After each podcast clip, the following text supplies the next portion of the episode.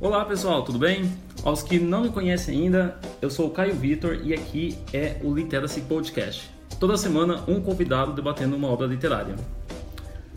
No dia de hoje, temos aqui a Raquelzinha. Olá, Raquel! Oi, tudo bom, Caio? Oi, Ai, meu Deus, pode ver a mesa aqui, Brasil, mas Por tá tudo favor, certo. Mantenha as coisas de pé, Caio. Bom, a Raquelzinha, parceira minha há quase seis anos. Há seis anos, na verdade, né, Raquel? Seis anos. O que a Raquel tem de baixinho, tem de inteligência e é um prazer tê-la aqui.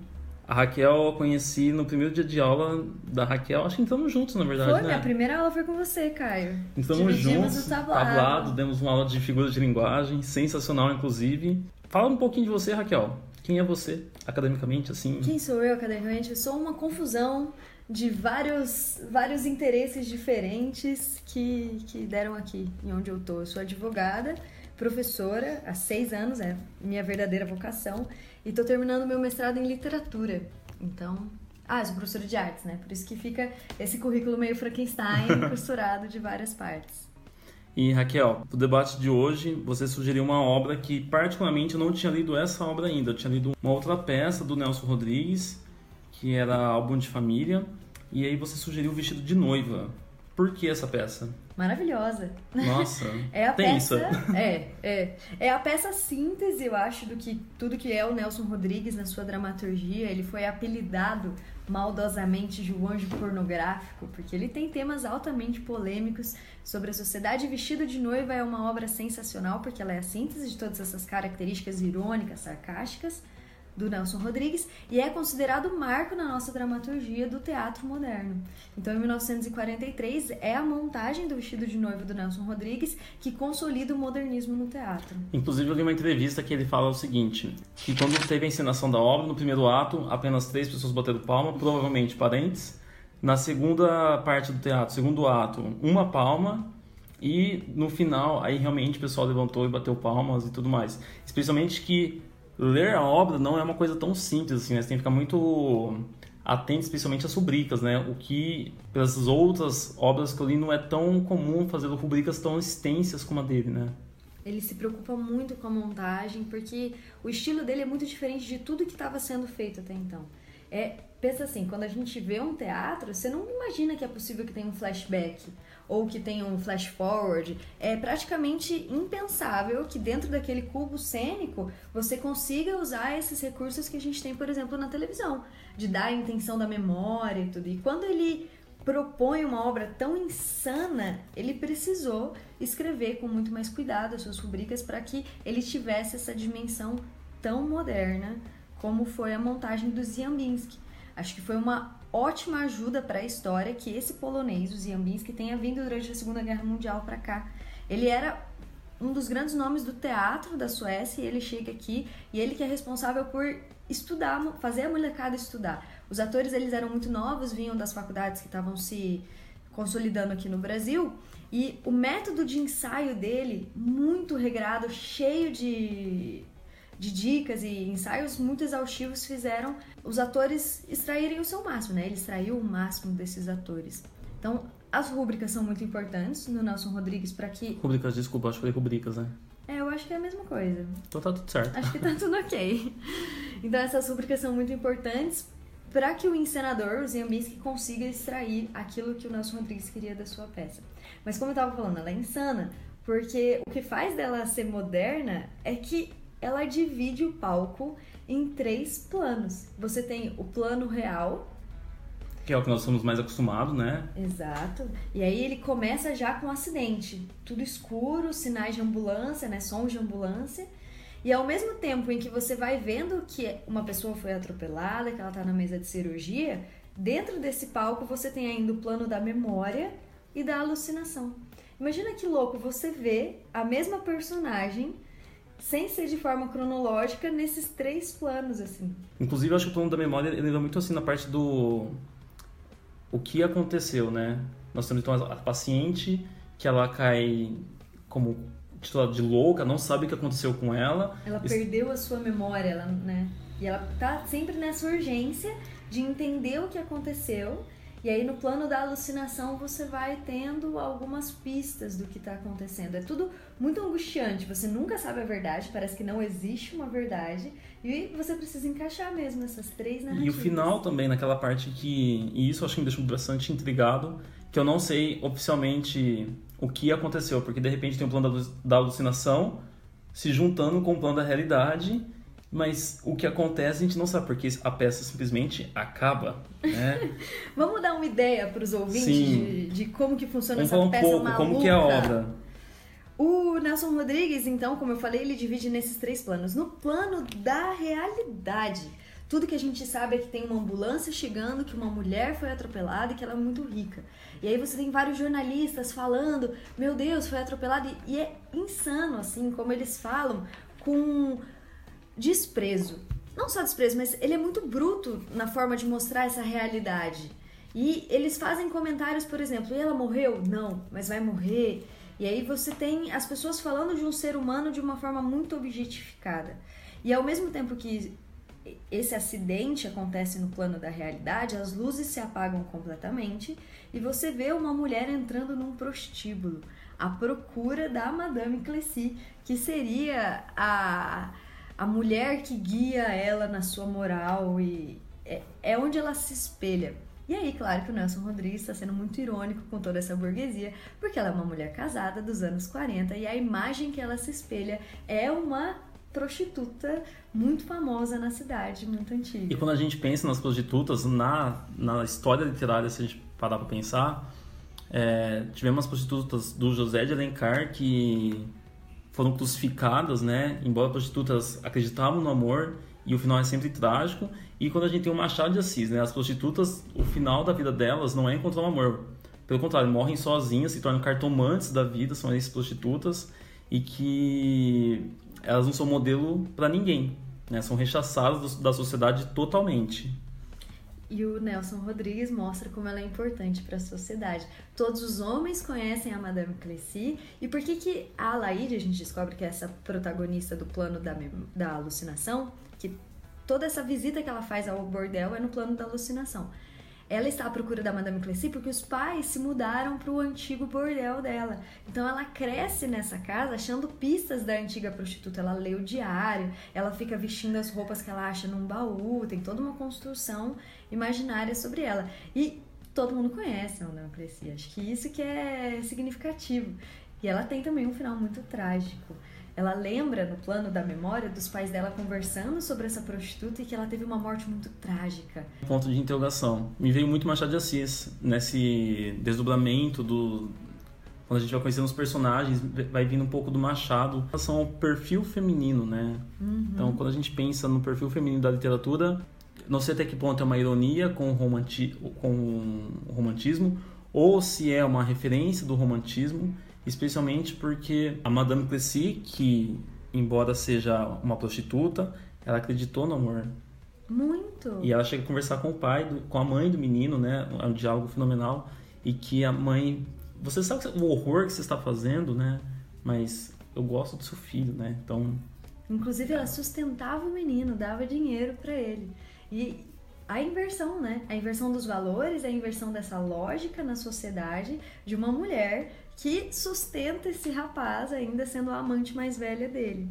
Tem essa moral da sociedade de 1940, ela é sempre invertida. E acho que isso que dá o tom muito ácido para o Nelson Rodrigues, mesmo no primeiro ato. Quando a Adelaide vai procurar a Madame Plessis para conversar e ela fala, quero ser como você, ela fala, a Madame Plessis, né? Ela grita, você quer ser como eu, ter a fama que eu tive, a vida que eu tive, o dinheiro? E morrer assassinada quebra muito com as nossas expectativas, né? Ela faz um discurso de grandeza e joga a realidade nua e crua na nossa cara. Tem muito essa quebra das expectativas que são essenciais para esse estilo irônico. E ela morre assassinada por esse rapaz de 17 anos.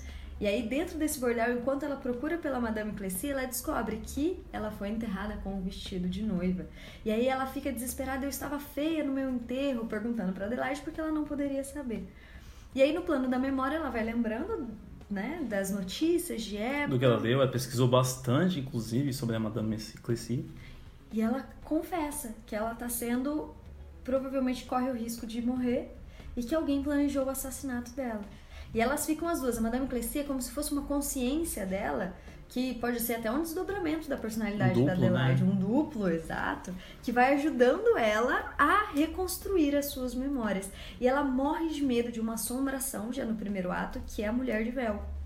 E olha que maluco. O Nelson Rodrigues, ele pede nas suas rúbricas que a mulher de véu seja interpretada por ninguém. Você tem uma figura ausente no palco. Toda vez que fala de um cadáver ou dessa mulher de véu, como ela não consegue se lembrar do rosto, eles atuam para um espaço vazio, Como se ela não estivesse lá. como se ela não estivesse E lá. que aí eu acho que vem um pouco desse caráter fantasmagórico. Especialmente porque em vários momentos ele pede nas orientações que quando a, a Laide ou ainda a Madame Clessie elas falem em, no microfone para trazer um pouco dessa voz, né, falando ali no ambiente, e depois nesse momento de ocultar a imagem. Então, olha que bizarro, você conversar com uma pessoa que você não vê. Ou, especialmente, uma cena que marcou muito é quando ela está no casamento e que a sua sogra está conversando com essa moça, com essa senhora de véu, né? E ela não consegue ver quem que é, ela não consegue lembrar, ela não consegue encontrar essa pessoa na sua memória. E esse desnudamento que ele acaba fazendo com esses personagens acaba sendo bem uma tendência, eu acho que inclusive dos anos 40, porque quando eu penso, por exemplo, lá no Amar Verbo Transitivo, eu também tenho uma baita queda de valores, de ideais, valor morais e tudo mais, quando eu tenho de repente um, um amor intransitivo, né? E aqui a mesma coisa eu acabo vendo nessa quebra de paradigmas. Depois, uma coisa que me chama a atenção também é quando ela descobre, né, quem finalmente é essa moça de véu. E aí é a melhor parte, porque o véu, que significa essa pureza do casamento. A virgindade, a roupa, na verdade, né, do casamento. E aí você descobre que essa mulher que estava no casamento dela, que estava jogando praga no casamento dela e que persegue, é a própria irmã. E sabe que nesse momento eu fiquei com uma dúvida? Não uma dúvida, eu fiquei assim, no momento eu fiquei com dó da Laide. Só que depois, quando eu descobri quem que é essa moça do véu, que acaba sendo a sua própria irmã, inclusive, eu pensei, nossa, que irmã filha da mãe, filha da polícia, né? Fica jogando praga no casamento da irmã. Só quando você descobre que a Laide roubou o namorado da irmã e ela tem gosto de falar isso, você fala assim, são duas filhas da mãe. Exato. Aí a Madame Clessie ainda brinca, né? Acho tão bonito duas irmãs brigando pelo mesmo namorado. Ó, a ironia disso, né? Essa mulher de véu, que era a irmã dela, a Luzia, a Lúcia, Lúcia, perdão. isso. A Lúcia, ela namorava o Pedro e a Laide quis provar que ela conseguia tomar o namorado da irmã. E por que ela fez isso? Ela fala, não sei. Vaidade. Vaidade. O vestido de noiva que era pra simbolizar tudo isso na nossa sociedade, representando a competição feminina, repre- é, representando todo esse desejo de ascensão social que o casamento representava e mais forte ainda esse medo do adultério, né? As duas irmãs competindo pelo mesmo homem e a Lúcia tem gosto de torturá-la e de no dia do casamento dela e usando o seguinte, falando que o Pedro também era dela, Sim. que eles continuavam se vendo e que um dia ela ia morrer e aí ela poderia finalmente ficar com o Pedro. E a Laide perde a cabeça no segundo ato e no terceiro também. Várias discussões que elas têm no plano da alucinação e no da memória. Ela fala: mesmo se eu morrer, eu nunca te deixarei em paz. Nunca deixarei que vocês sejam. E ela faz jus, especialmente na última frase do Exato. terceiro ato.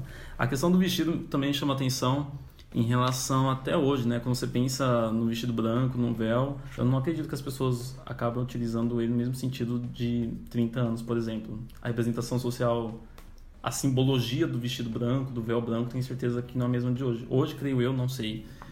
Uma amiga minha casou, se casou recentemente e ela pagou 12 mil reais no vestido. Nossa, só? Só.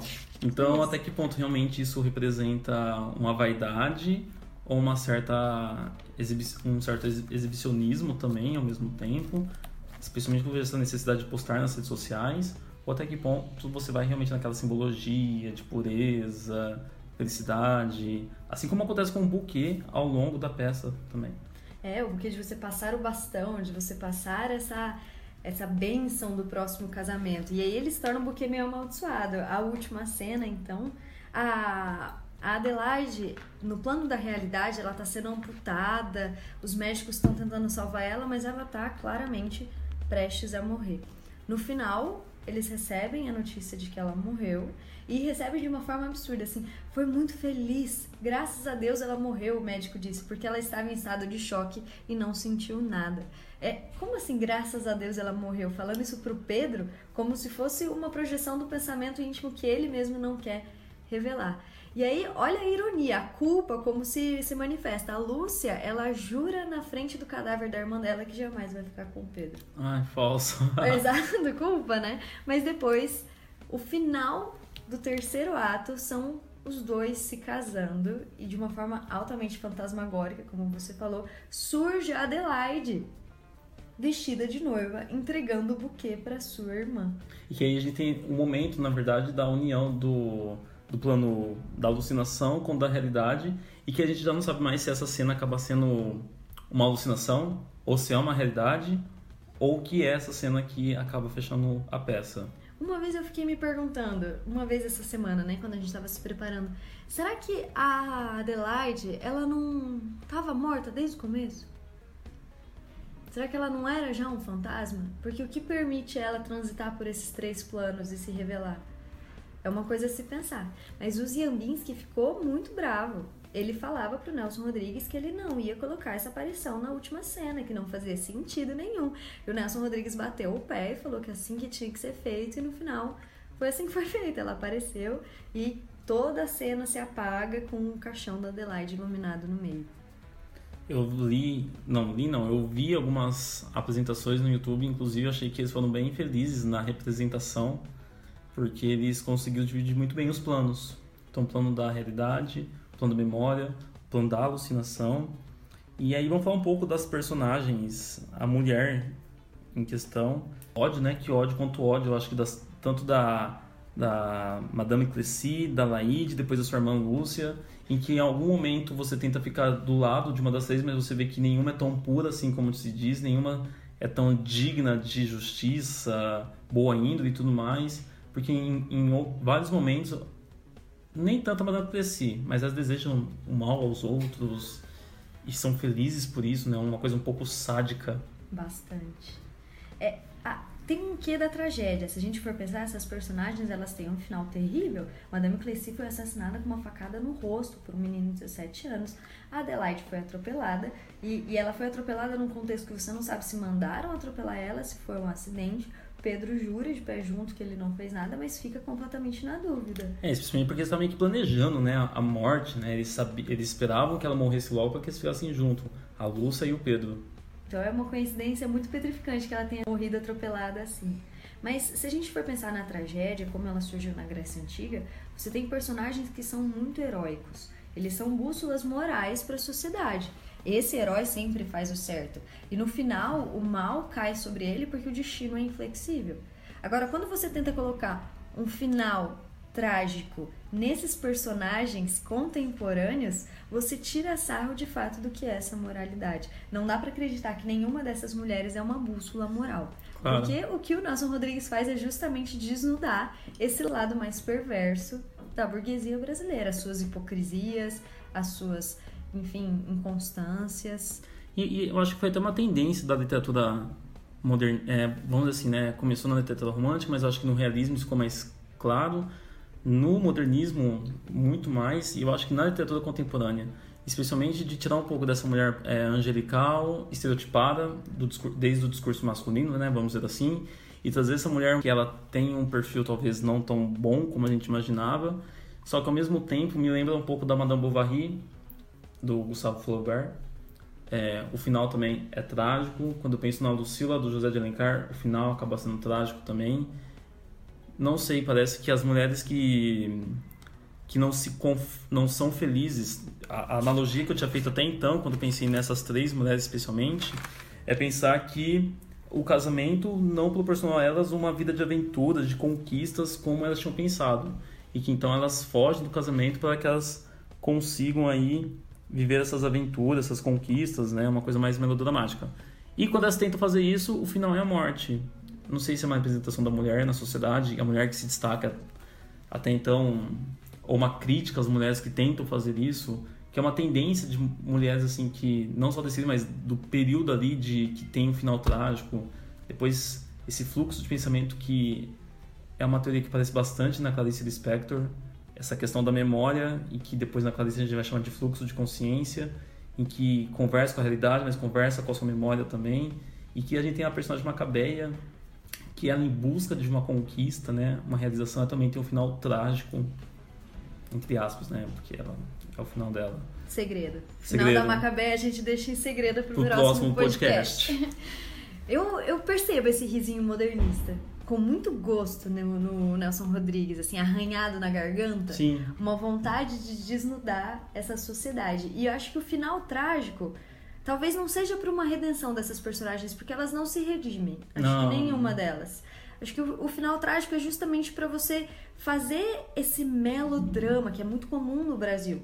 A nossa tradição teatral, ela se divide basicamente em comédias de costume, Minha Mãe é uma peça, Sim. que é uma coisa que desde a colonização a gente faz e faz muito bem, herdado dos franceses, e também o drama, o drama histórico muito intenso. Quando ele coloca esses finais terríveis, esses assassinatos muito trágicos, acaba ad- adquirindo uma feição irônica também. E além disso, Raquel, uma outra coisa também em relação à figura masculina.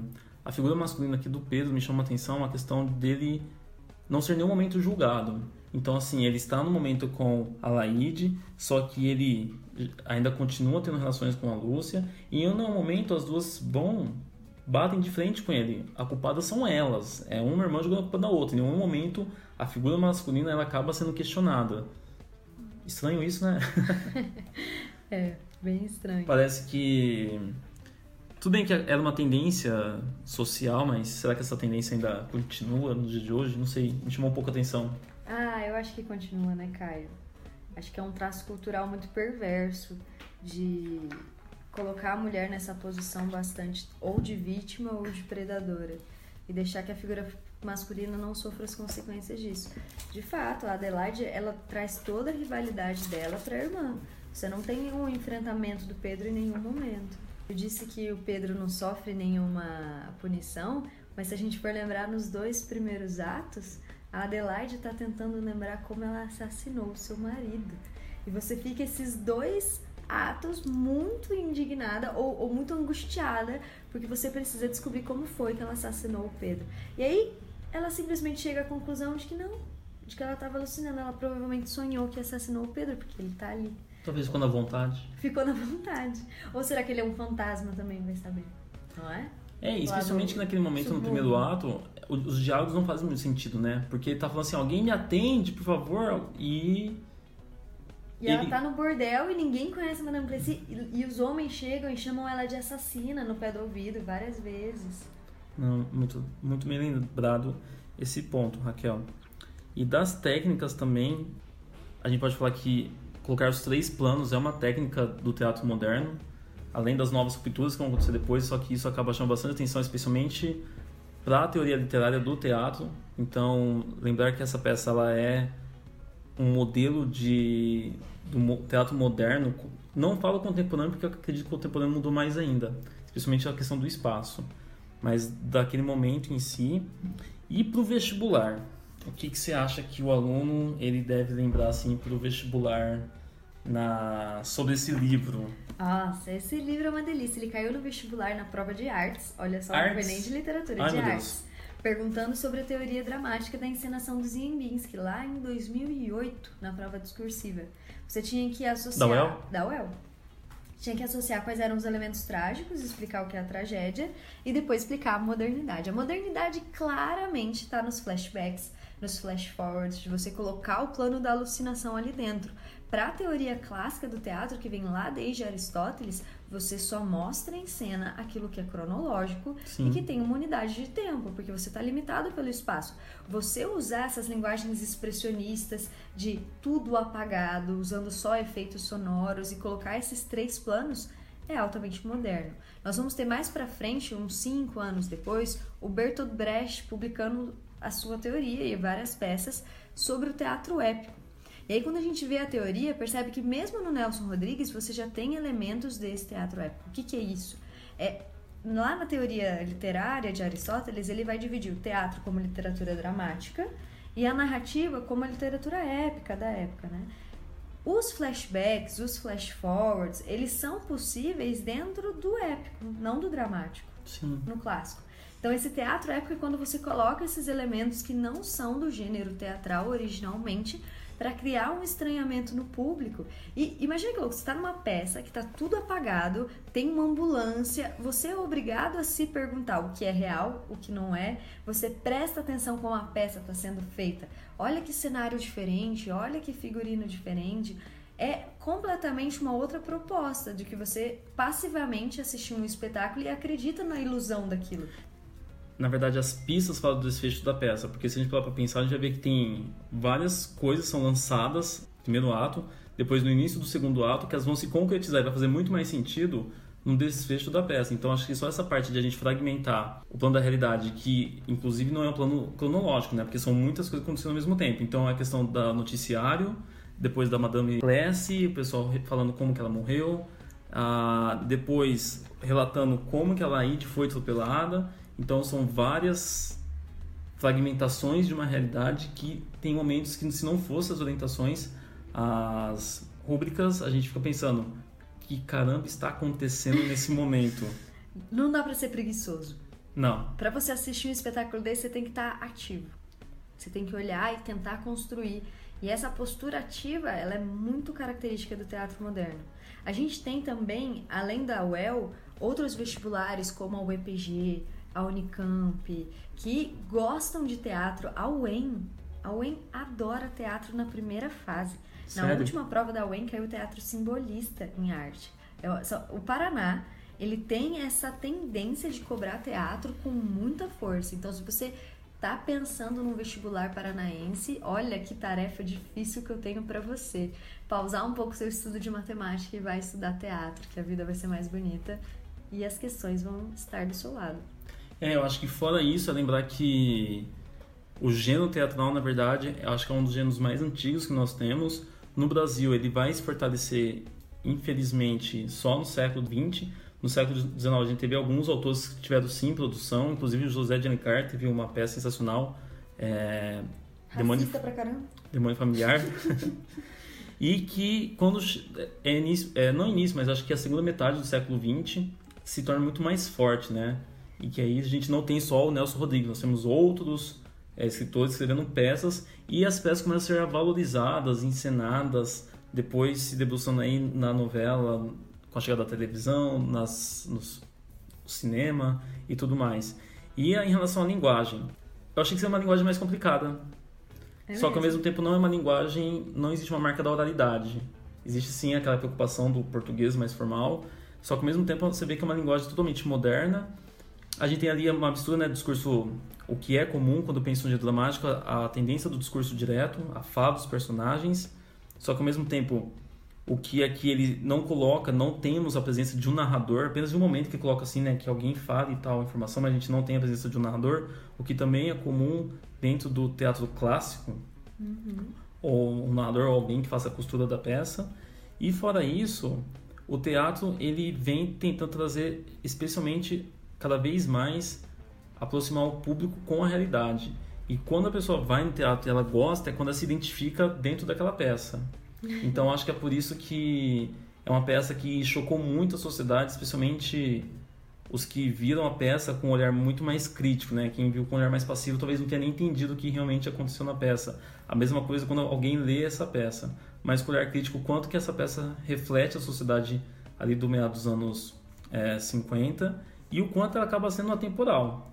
Porque se a gente para pensar, é, não é, talvez não sei se a peça é atemporal ou se a sociedade não muda, né? Porque já são mais de 50 anos que nós temos essa peça e praticamente nada mudou. Então talvez a peça ela é imoral porque a sociedade assim se revela e assim se mostra, né?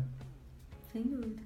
O Nelson Rodrigues era jornalista desde os 15 anos, foi o primeiro estágio dele com jornalismo lá na empresa do pai dele, na, no jornal do pai dele. Ele cobria, a partir dos seus 15 anos, os crimes da cidade de São Paulo.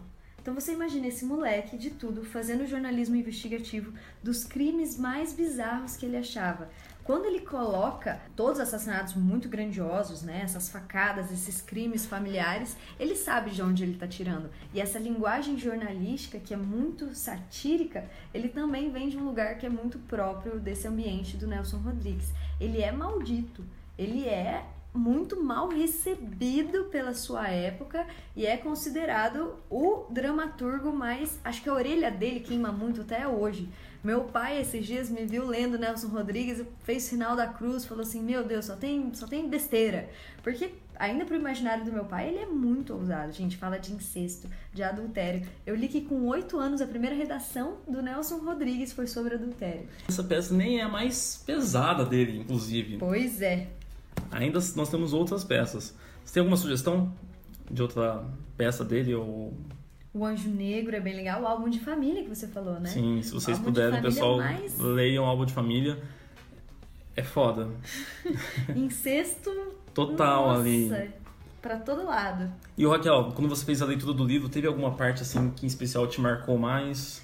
A parte que mais me marcou foi justamente que, que você é leu? que eu li. É, o trecho, o diálogo entre a Adelaide e a, e a Madame Clessy, em que ela fala que você quer ter a fama que eu tive, a vida, o dinheiro e morrer assassinada. Porque é, é essa maldição que no começo da peça já vai se enraizando no nosso coração. Assim. E você vê o quanto que tudo isso graças ao amor. Então, como o amor acaba mexe com as pessoas, né? Acaba mudando bastante as pessoas inclusive. Fala isso, Raquel. Agradeço muito a presença. Espero que vocês tenham gostado. Volte. Obrigada, Caio. Que privilégio fazer parte. Valeu. Me chama mais. E Nelson Rodrigues certamente é um clássico. Leiam. E a gente se vê no próximo podcast, galera. Até mais. Tchau, tchau. Aê, tchau. Falou.